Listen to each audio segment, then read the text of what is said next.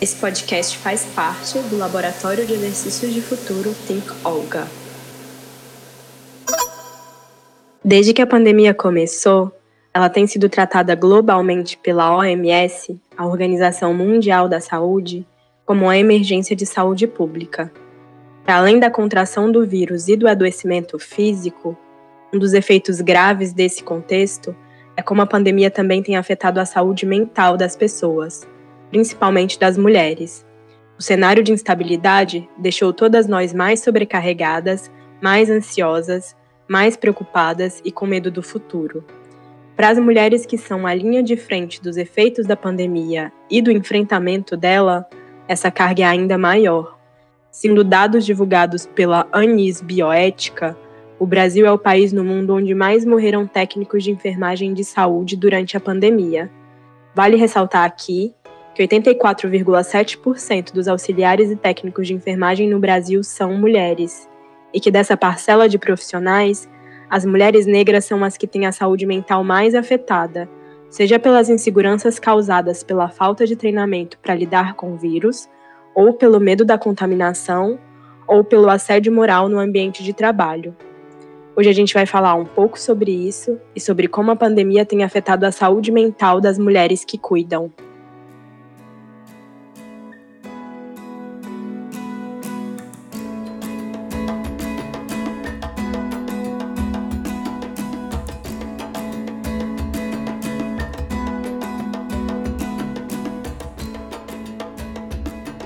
Eu sou Laura Samili, trabalho na área de inovação da Think Yoga e para me acompanhar nesse papo, eu estou acompanhada de três convidadas muito especiais que vou deixar que elas mesmas se apresentem.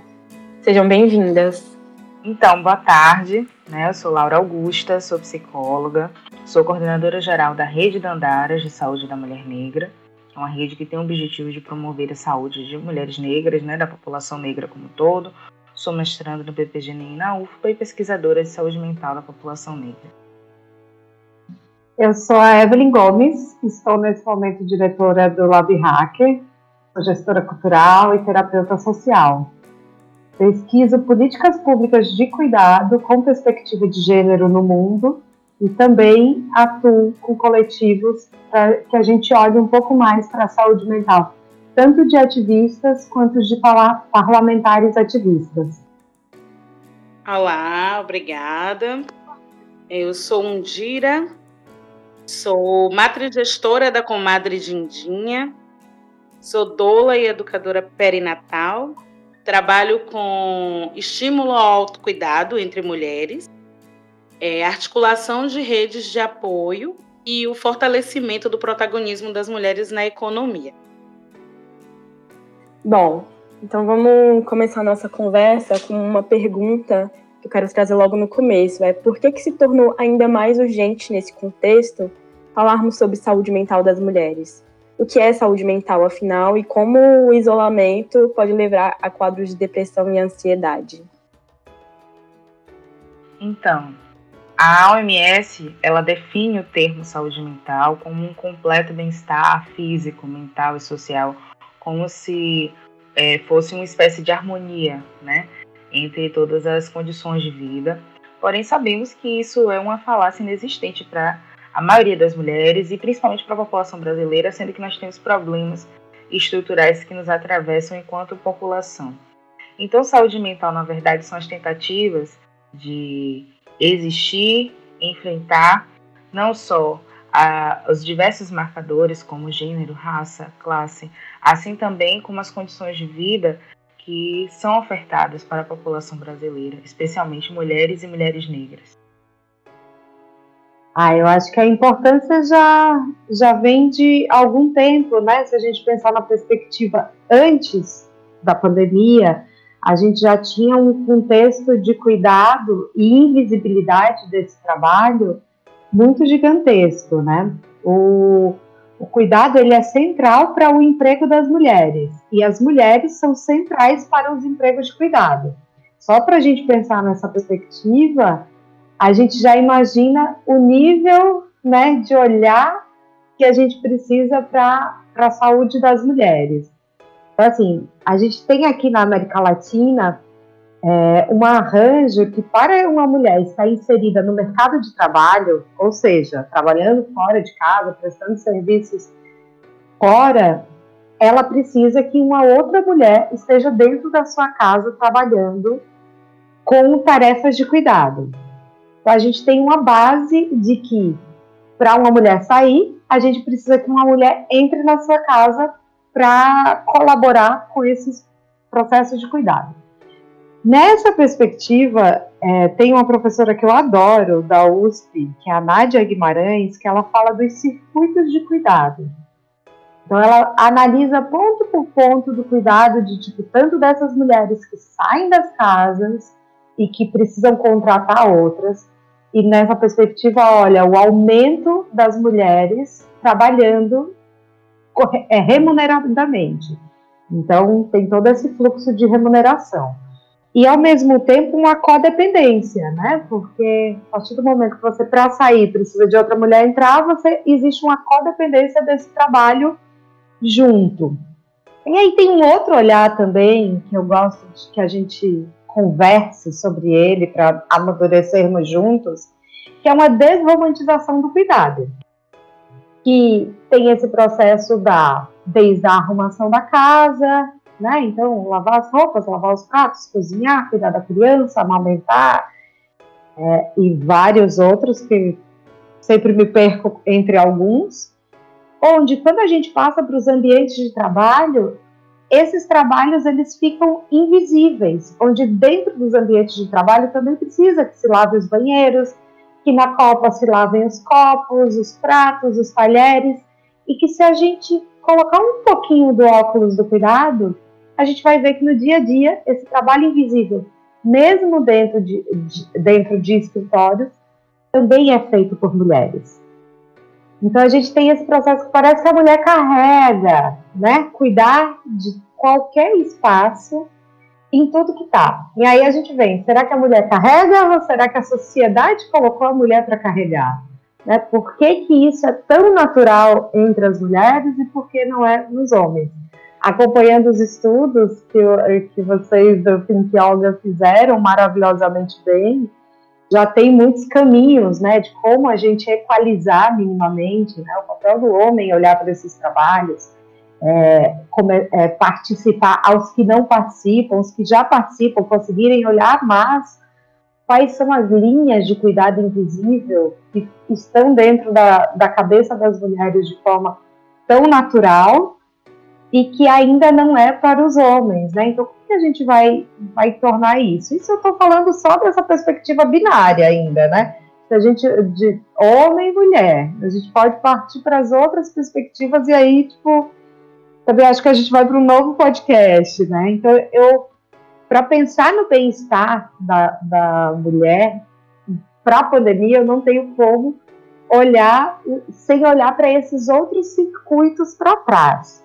Então, quando a gente pensa nessa, como que a gente vai garantir o bem-estar mental, emocional, psicológico das mulheres, é, a gente precisa principalmente da participação das outras camadas e pensar como que as estruturas, tanto públicas quanto privadas, vai cuidar do contexto de ser mulher no mundo, né? Onde essas mulheres sejam inseridas com tudo o que vem do ser mulher, como vem a mente das mulheres e para que são programadas, né?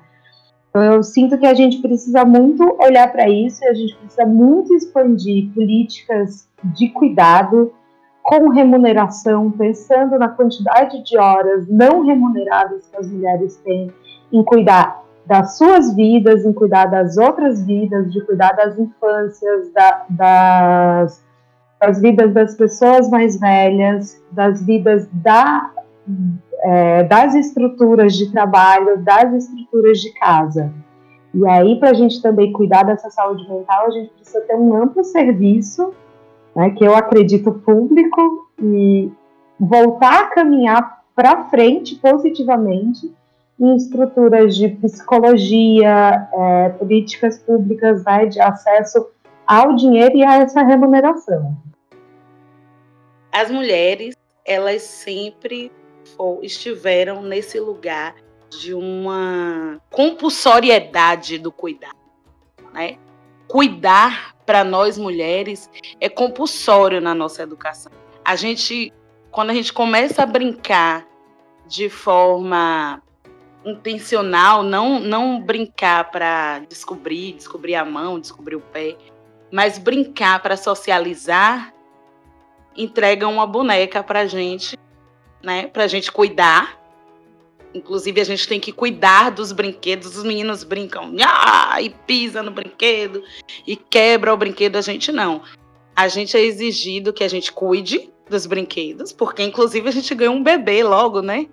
Então a gente ganha aquilo que para os seres humanos é mais necessitado de cuidado, né? Que é um bebezinho, tal. A gente ganha uma cozinha, que é onde a gente vai cozinhar para cuidar. Então a gente está sempre o tempo todo cuidando, né? E aí, o que que acontece? A gente entra num momento em que parece que o mundo precisa de, né? Sim, é o tempo todo na TV sobre cuidados, cuidado com a higiene, cuidado com as crianças, cuidado com os idosos, cuidado com quem tem comorbidade, cuidado, cuidado, cuidado e quem cuida. Quem são as cuidadoras? É? Quando tem uma mãe, um pai, uma tia, uma madrinha, vai morar com quem? Raramente é com um filho. E quando é com um filho, quem cuida na maior parte das vezes é a companheira. Quem é que cuida das crianças? Quem, a quem é atribuído o trabalho reprodutivo em casa, né? A nós. Então, quem é que vai lavar aquela feira inteira? A gente está o tempo todo nessa, nessa envolvida nessa obrigação. E isso mexe com a gente, porque quando a gente nessa obrigação do cuidado, uma coisa que a gente não aprendeu foi a se cuidar para si mesma, né? A gente aprende a pintar o cabelinho, ficar bonitinha, nananana, para alguém. A gente aprende que quando menstrua tem que cuidar para dobrar o papel higiênico, botar no lixo, para, né? A gente aprende não pode, tem que usar desodorante né? para alguém. E quando o mundo coloca essa ideia de que agora é urgente o cuidado, quem fica por último é quem cuida. Quem fica por último é aquela, aquele, aquele indivíduo, aquele sujeito social, aquela mulher a quem foi é, é, a quem foi colocado esse lugar de cuidadora, e esse lugar compulsório, esse lugar é, é a quem foi imputado né, a obrigação do cuidado. E aí, numa pandemia, a obrigação do cuidado, ela vai mexer na cabeça da gente, porque a gente está vivendo um momento que a gente não sabe o que será do amanhã. E a gente começa a ter que também deixar para trás o ontem. Então a gente vive nessa dança entre é, lembrar de como era, né? E lembrar de como era, eu não sei como é entre as outras mulheres, mas assim, eu, por exemplo, tenho me pegado várias vezes quando alguém está me contando uma história de antes da pandemia, eu sempre fico assim, meu Deus, mas não estavam de máscara? Ai, meu Deus, entrou todo mundo num carro, e aí? Sabe? Então a gente vive esse tempo que parece ele também começa a se distanciar de nós, né? Esse começa a esmaecer na nossa memória esse tempo que era antes. Então, a gente vai se apegando a isso, se apegando a essa imagem de vai voltar a ser como era antes, de vai voltar a ser como era antes. E essa imagem de vai voltar como era antes, ela produz tristeza também, porque você fica saudosa e ao mesmo tempo você fica melancólica. Né? E e ao mesmo tempo, essa ansiedade de quando vai ser, de quando vão inventar essa vacina, de quando as crianças vão voltar para a escola. E as gestantes, por exemplo, mulheres que já estavam grávidas no mês de março do ano passado, foi uma comoção, né? O que é que vai ser? E agora, como é que eu vou parir? Onde eu vou parir? Como eu vou fazer o pré-natal? E assim, ao mesmo tempo, a gente tem uma, uma uma política de planejamento sexual no Brasil que é horrível. E a gente também começou a engravidar também, mesmo sem querer, depois da pandemia. E mulheres que não queriam engravidar entraram em dificuldades maiores. Começa a futurar de uma forma adoecida, né? E agora como vai ser, como vai ser, como vai ser, como vai ser? E aí vem a ansiedade. Então a gente vai dançando entre a depressão ansiedade, entre a melancolia pela imagem que está esmaecendo e o que vem e o que vai ser e meu Deus, será que né, vou dar conta quanto gente? Então coloca a gente num limbo de cuidado compulsório que faz com que a gente é, esqueça do autocuidado, porque a gente não aprendeu. Autocuidado não está na nossa, não é orgânico a nós. Não está na nossa formação. A gente, quando cuida de si, é pensando no outro, né? Tem que ficar bonita para alguém, tem que ficar limpa para alguém, tem que ficar cheirosa para alguém, tem que ficar saudável para alguém. A gente não aprendeu a fazer isso por nós mesmos. Então, viver nesse limbo de cuidado compulsório com o outro, com os outros, com a outra, mexe com a gente nesse lugar. Laura, considerando que você também é uma mulher que cuida, quais foram as suas estratégias para manter sua saúde mental estabilizada durante a pandemia?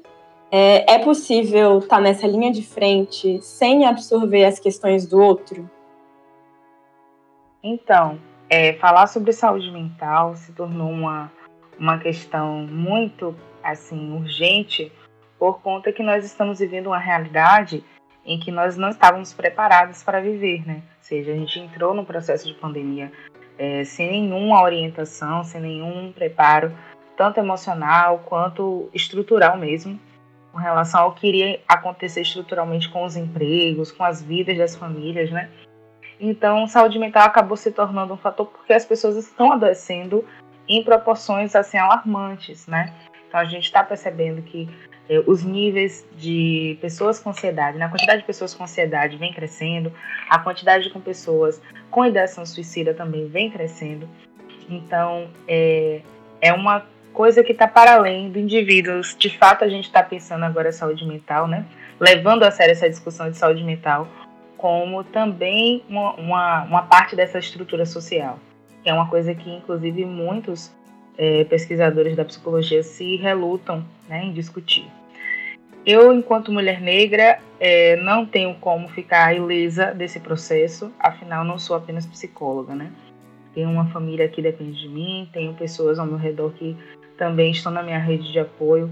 Então, é, nós todos estamos sendo atravessados por esse processo, e isso também fala muito de como essas ferramentas de cuidado, como, por exemplo, é, o manejo terapêutico da psicoterapia, ou até mesmo outras formas de se cuidar, porque não é apenas né, a psicologia que dá resposta sobre saúde mental. É, eu penso que quanto mais a gente se aproxima disso, a gente consegue construir ferramentas dentro desse ambiente que, em alguma medida, também é catastrófico. Né? A gente tem um, um alto índice de óbitos né, em 2020 e 2021. Então, estar na linha de frente é, nessa situação é também estar em encontro consigo, tentando entender como é que isso chega para mim, mas é, tentando também colocar uma distância no que é do outro, ciente de que nós todos estamos atravessados por essas questões, mas que é inevitável, inevitável a gente não se envolver. Eve, queria ouvir de você quais você acha que são nossos principais desafios do presente e do futuro pela garantia do bem-estar mental, emocional e psicológico das mulheres, especialmente aquelas que cuidam de outras pessoas, né? Como que a gente pode lidar com esses desafios coletivamente? Sim, é, como eu falei, tá, na primeira parte, eu acho que tem um processo urgente que é a desromantização do cuidado, né? Onde não é porque uma mulher está cuidando de uma criança que ela está amando fazer aquilo a todo momento. Existe uma sobrecarga mental, psicológica para ela. Então, é, separar o cuidado do amor absoluto é urgente, né? Que a gente entenda isso é, Para mim, esse é o, o, primeiro lugar, pensando na sociedade, nós como, como sociedade, né? Eu acho que o segundo desafio é a gente estruturar políticas públicas. Por quê? A gente tem um processo que a partir de 2001 que a gente começou é, a identificar afazeres domésticos nas estatísticas brasileiras. Até 2001 não se contabilizava afazeres domésticos. Ou seja, havia uma camada do cuidado que, por mais que ela pudesse ser remunerada, ela não, ela não, a gente não tinha dados concretos para para entender qual o tamanho dela, então para se pensar numa política pública. A partir desse momento, a gente pensa na política pública que a gente sabe que é das empregadas domésticas, que são responsáveis pelo cuidado nas casas, né? Pelo cuidado é, na casa das outras pessoas. E esse trabalho é remunerado. Ok, temos um avanço aqui. Porém, quando a gente pensa é, em forma de dados é, em trabalhos de cuidado, o que se é contabilizado neste momento são que já tem políticas públicas para isso são as enfermeiras. Aí a gente dá um salto, né? Onde o cuidado também é protegido por políticas públicas para as enfermeiras. Só que no meio da, da legislação para empregadas domésticas e para enfermeiras, tem uma categoria que se chama cuidadoras e cuidadores, onde a sua maioria é cuidadoras, por isso eu escolho falar como cuidadoras, né, por ser maioria mulheres, é, que essas cuidadoras elas não se identificam com o termo domésticas. E o que, que acontece? Essa camada dessa, dessas trabalhadoras remuneradas, elas não têm uma política pública específica. É, e ela é, elas são uma camada muito grande, são cuidadoras de criança, cuidadoras de pessoas mais velhas, cuidadoras onde trabalham di, é, com diárias para o cuidado do lar. E elas não estão inseridas nas políticas públicas né, da, da camada das domésticas e das cuidadoras vistas pelo, pelos nossos censos brasileiros a gente tem todo um, um, um, um quantitativo não olhado, onde para as, as pesquisadoras do quais eu acompanho, é, você precisa, para você quantificar essas pessoas, você precisa pegar a linha das domésticas, tomar com as, é, com as cuidadoras sem políticas públicas específicas para elas, mais a somatória de, de enfermeiras. E aí você tem um, mais ou menos os dados de quantas são e o que fazem. Eu acho que um dos lugares e o grande desafio é como que a gente vai categorizar em um chapéu amplo as profissionais do cuidado, com nomenclaturas diferentes. E aí isso eu acredito que é o grande desafio onde tem grandes mulheres é, estudando sobre qual vai ser o, o desafio dessa política pública. Indira, você que realiza um trabalho como doula, como mentora de doulas, né? É, você acaba tendo muito contato, tanto com gestantes, quanto com mães, quanto com pessoas que cuidam também desse, desse grupo de pessoas. É, a gente tem um dado de que o Brasil concentra 77% das mortes de gestantes e puérperas comparado com o restante do mundo durante a pandemia, né? É, nessas vítimas, a mortalidade materna de mulheres negras por Covid é duas vezes maior do que de mulheres brancas. E isso é algo que reflete a realidade do país, já que mulheres negras representam desde sempre o grupo que mais sofre com violência médica e obstétrica. Bom, dentro da sua percepção sobre esse grupo, como você tem notado que a pandemia e o isolamento têm afetado a saúde mental dessas mulheres? Então, Laura, primeiro eu acho que a gente tem que pensar que as mulheres pretas elas são as principais usuárias do SUS no Brasil. E nesse momento, os olhos do SUS estão voltados para a pandemia e estão voltados para a pandemia, estão olhando para a doença, né? Não estão olhando para a saúde. A abordagem do olhar do SUS nesse atendimento direto né, ao, ao usuário, à usuária, é, é a, a doença. E as mulheres, nesse momento, somente as mulheres pretas que vão parir, ou as mulheres pretas que estão fazendo pré-natal, as mulheres pretas que vão ser atendidas na puericultura, no pós-parto, é, elas estão com um monstro diante, né? E esse monstro se chama negligência. E esse monstro potencializa a solidão das mulheres, é, das mulheres pretas, sobretudo, nesse momento de maternidade e nesse momento de maior vulnerabilidade ou de, ou de vulnerabilidade, de fragilidade dentro da maternidade, que é o ciclo gravídico puerperal. Né? Por exemplo, o desrespeito à lei do acompanhante, a lei 11.108, ela, esse, esse, desrespeito tem acontecido em todas as cidades, na, na maior parte das cidades que eu ouço é, é, depoimentos de doulas, depoimentos de grávidas, de que os hospitais estão barrando a entrada de acompanhantes, das acompanhantes, dos acompanhantes. E esse direito é lei. Existe uma lei no Brasil que diz que a mulher grávida, a mulher para o parto, ela tem direito a um acompanhante de sua escolha, independente do sexo, inclusive, independente de ser homem ou mulher. Ela tem esse direito e esse direito está sendo desrespeitado. E quando esse direito está sendo desrespeitado, essa mulher fica ainda mais vulnerável à violência. A gente é, tem esse dado de mortalidade materna ser maior entre as mulheres pretas e as mulheres brancas, que antecede a pandemia. Mas isso se potencializa você trouxe aí que entre as mulheres brancas grávidas, a morte por Covid, acho que é de 8,9%, e as mulheres pretas, 17%. E, inclusive, essa, essa, esse alto índice de mortalidade materna por Covid entre as mulheres negras não diz respeito a um aspecto biológico, diz, diz respeito a um aspecto social, diz respeito à negligência no atendimento a essas mulheres. Essas mulheres, inclusive, chegam no hospital com saturação mais baixa, né? Do que as mulheres brancas. E isso se dá por conta de problemas referentes a atendimento.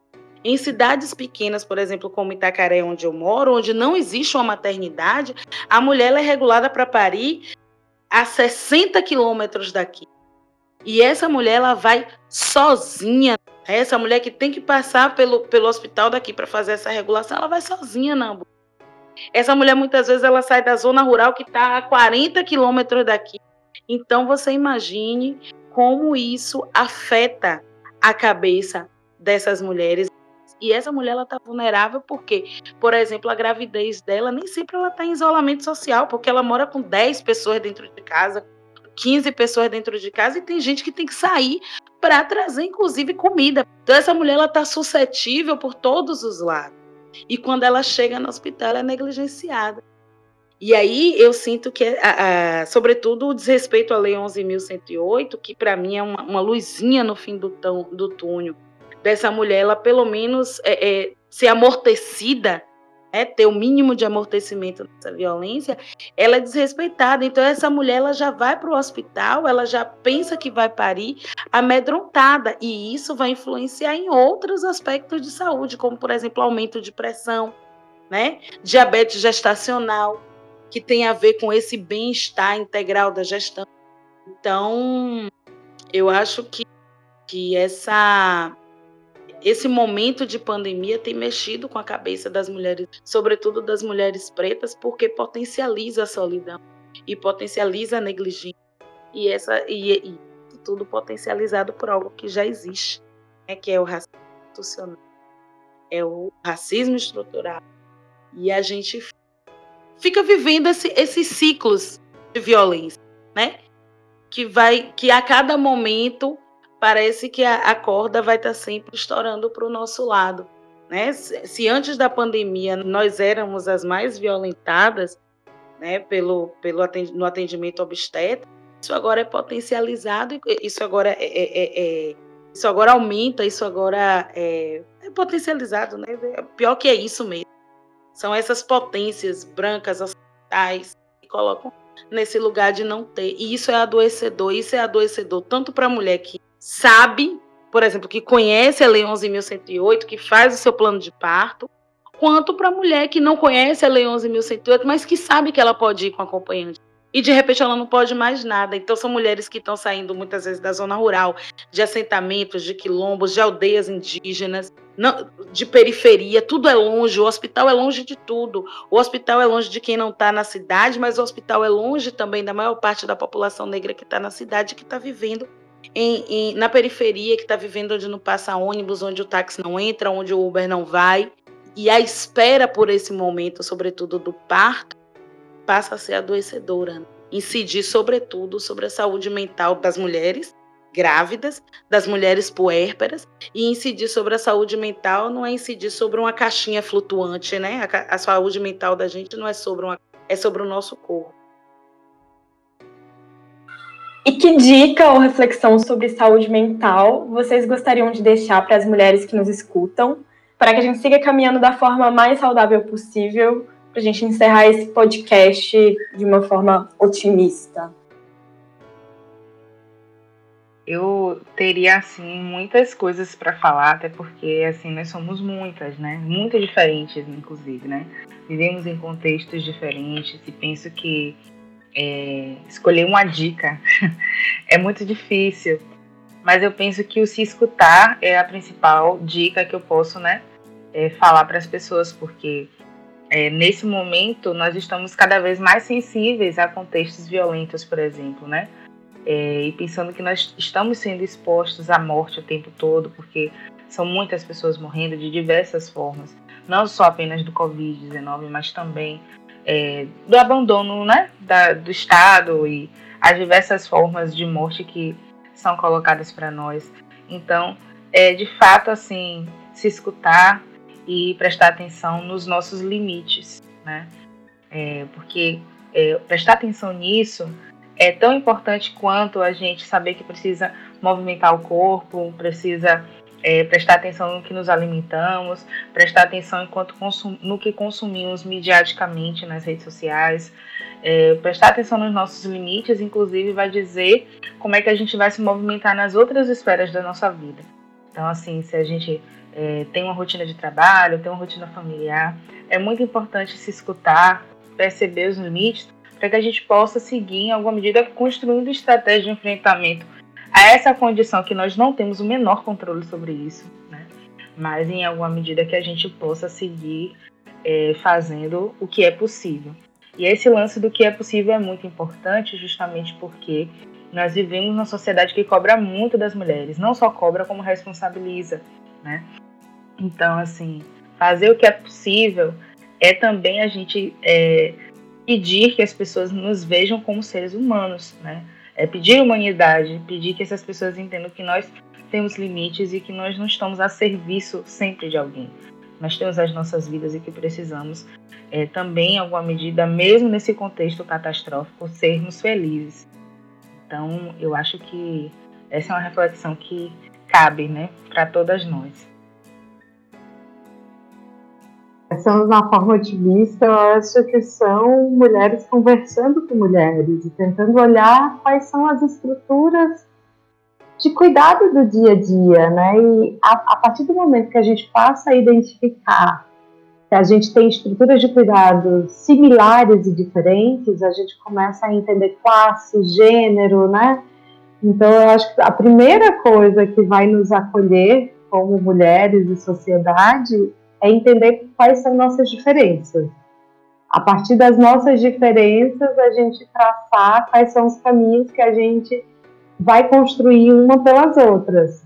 E eu acho que nessa estrutura também, é, eu acho que se eu pudesse passar um recado, é, qual é o tempo que você tira para você no dia? Só para você. Qual é o tempo que você consegue ser, digamos que, egoísta no cuidado do outro e pensar no seu cuidado, né? Então, seja querer pôr um perfume e ter tempo para pôr esse perfume, seja fazer uma massagem no seu pé, seja querer pôr um batom, seja lá o que for. Qual é o tempo que você tira para você? Então, eu acho que o, o, é uma pergunta que eu me faço diariamente, eu faço para as amigas e tento colocar. Assim, eu tirei algum tempo para mim hoje. Será que eu posso tirar? Qual é o tempo que eu vou inserindo para mim, né? Como de cuidado comigo e não só olhar no cuidado para fora. E aí depois disso a gente conseguir cuidar para fora também com limites, né? De entendendo qual é o meu eu, como que eu me, me respeito dentro do cuidado do outro, onde eu consigo de alguma forma respeitar o meu cuidado diário. E eu sei que isso a gente tem uma camada gigante, né, de, de classe a se discutir, de gênero, raça, e é um processo que a gente vai ter que caminhar juntas e se ouvir muito, divergir e construir. Eu acredito que a gente precisa se atentar para tornar orgânico o autocuidado. O autocuidado ele não vem numa caixinha, vem, não vem embrulhar. Autocuidado é uma coisa muito mais profunda. E a gente precisa aprender a se territorializar, a retomar o próprio.